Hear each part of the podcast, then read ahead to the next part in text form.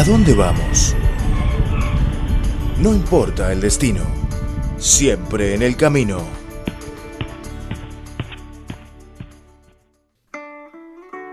Hola, ¿qué tal queridos amigos? Bienvenidos a Dónde Vamos, un programa cultural de Radio Internacional de China. Les saluda Francisco Li desde Beijing. El Festival de Bote de Dragón de China, también conocido como la Fiesta de Duanwu, se celebra el día 5 de quinto mes del calendario lunar chino, que este año cae en el 25 de junio. De las fiestas tradicionales chinas, la de Bote de Dragón ha sido una de las más importantes y celebradas por los chinos desde hace más de 2000 años. Muchos conocen este festival chino por sus emocionantes carreras de botes de dragón también hay diversas historias sobre el origen de dicho festival, pero entre ellos el más famoso es con motivo a la conmemoración del poeta patriota Qu Yuan. Qu Yuan nació en el estado de Chu alrededor del año 343 a.C. y fue un alto funcionario de su reino durante el periodo de los estados combatientes. En aquel entonces, aprovechando la decadencia de la corte imperial de la dinastía Zhou del oeste, las cabecillas militares de los soberanos súbditos se hicieron prósperas, entre los cuales el estado de Qin se desarrollaba más rápidamente. Yuan consideró que el estado de Qin era una gran amenaza de Chu, pero su criterio hizo que los funcionarios de Chu lo consideraran una espina en el costado, por lo que se convirtió en objeto de calumnias. El emperador Huai del estado de Chu también se distanció poco a poco de Yuan, como consecuencia, Qu Yuan se vio obligado a dejar la capital de Chu y escribió Li Sao, un poema que ejerció una influencia trascendental sobre la literatura china. En el año 278 a.C., las tropas de Qin conquistaron la capital de Chu. En este momento, la situación del estado de Chu ya era tan poco prometedor que difícilmente podía eludir el destino de ser anexado por Qin. Completamente desesperado por su patria y ante el rechazo de ser prisionero de Qin, Yuan se suicidó lanzándose al río Milo. Así, el poeta escribió una excelente epopeya patriótica con su propia vida y sangre.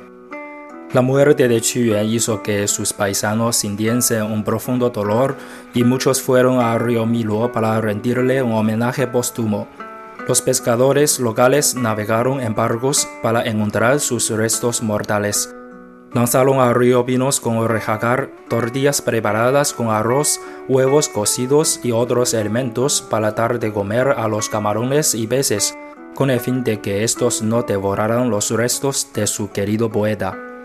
Como la fecha de suicidio de Yuan fue el 5 de mayo del calendario lunar chino, desde entonces se inició la tradición para conmemorarlo. En este día festivo, además de celebrar con regatas de botes de dragón, los chinos saborean zongzi, o también llamado de arroz glutinoso, y el vino con el para expresar su añoranza por el gran poeta patriota. Así se vincula la historia de Yuan con el festival de bote de dragón. Pronto regresamos a conocer a Yichang, la ciudad natal de este poeta patriota. ¿Qué es lo que necesitan las plantas? Sol. ¿Qué es lo que necesitan los peces? Agua. ¿Qué es lo que necesitamos nosotros? Una vida colorida con música, con sol y con amor.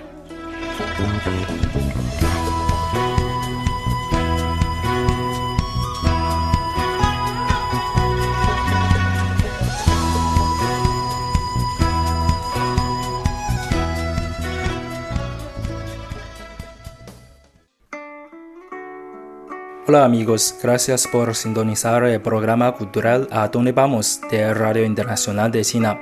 A continuación vamos a conocer los paisajes y costumbres culturales de Yichang, la ciudad natal del gran poeta patriota Qu Yuan.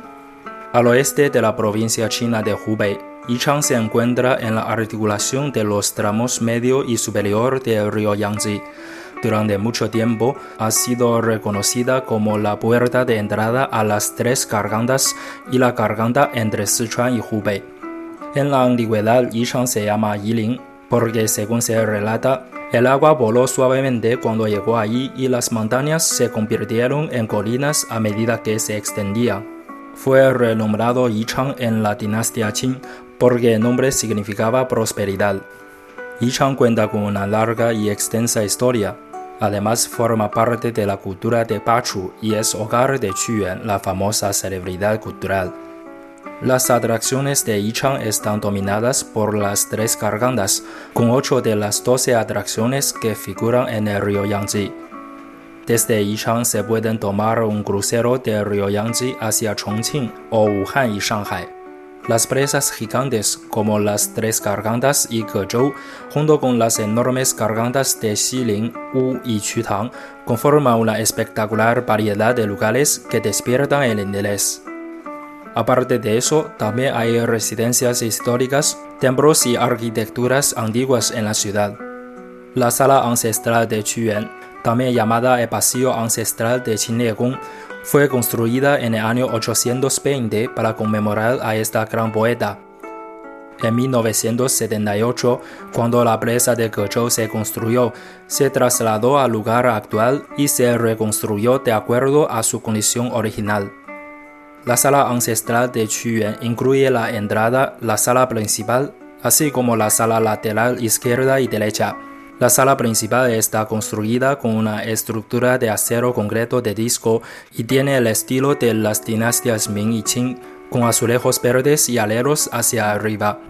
El lugar más atractivo en la sala ancestral es la estatua de bronce de Quyuan, que se encuentra en el centro de la sala. Detrás de la sala principal se ubica la tumba de Quyuan, construida por el pueblo. Si visitas a Yichang durante estos días, puedes ver una gran carrera de botes de dragón en Zigui, condado natal de Quyuan. Podemos decir que el epicentro del festival lo constituyen las carreras de botes. Los equipos navegan sus coloridos botes a ritmo de tambores, estas emocionantes carreras fueron inspiradas por los valientes intentos de los aldeanos para rescatar a Quyuan del río Milo. La competencia ha ocurrido en la ciudad antigua durante siglos y cada año atrae a decenas de miles de visitantes locales. Con respecto a la gastronomía, la comida de Yichang es muy similar a la de Sichuan y se caracteriza por sabor caliente y picante. Los platos más icónicos de Yichang incluyen el pescado gordo de Baisha, la sopa de verla de las tres gargantas, el pollo de hadas de tres amigos y el camarón fresco, entre otros. El pescado gordo de Baisha es un plato tradicional de Yichang. El pez sale de la sección del río Yangtze desde la playa de Huya hasta el puerto de Nanjingmen. Este tipo de pescado tiene mucha carne y pocas espinas se cocina a vapor con carne grasa y así mantiene la nutrición y la frescura de pescado. Además, la textura es mucho más tierna. La sopa de perla de las tres gargantas es uno de los tres platos más famosos de la provincia de Hubei. La cocina se inspiró en el paisaje que ofrezca la boca de la garganta de Xilin los huevos se cuecen a vapor en forma de montaña con bolas de pescado de tres colores como adorno. Es absolutamente adictivo. El pollo de hadas de tres amigos es otro plato tradicional de Yichang. El pollo graso está completamente aromatizado con varios condimentos y se hierve con especias y azúcar cristal. Visualmente es brillante con la piel crujiente y carne tierna. Una historia local dice que el nombre de plato está relacionado con tres poetas de la dinastía Song, Su Xun, Su Shi y Su Zhe. Ellos viajaron a las tres gargantas y se sintieron muy atraídos por el maravilloso paisaje. Allí escribieron los poemas tomando licor y se dice que estaban más felices que las hadas. Por eso los lugareños nombran el plato como el pollo de hadas de tres amigos para realzar su fama. El camarón fresco en realidad no es un plato de camarón real. Es un bocadillo popular en Yichang. Está hecho de arroz y maíz preparado con agua de azúcar morena. Se llama así porque se asemeja a la forma de los camarones. Este bocadillo se considera el mejor para mantenerse fresco en el verano de Yichang. Bueno, queridos amigos, Después de escuchar el programa de hoy, ya se han enterado de las historias que giran alrededor del Festival de Bode de Dragón con el gran poeta Qu Yuan y su pueblo natal. Aquí terminamos nuestro programa. Soy Francisco Lee. Hasta la próxima.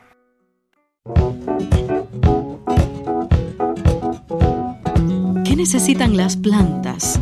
Sol. ¿Qué necesitan los peces? Agua. ¿Qué necesitamos nosotros? una vida colorida, con música, sol y amor.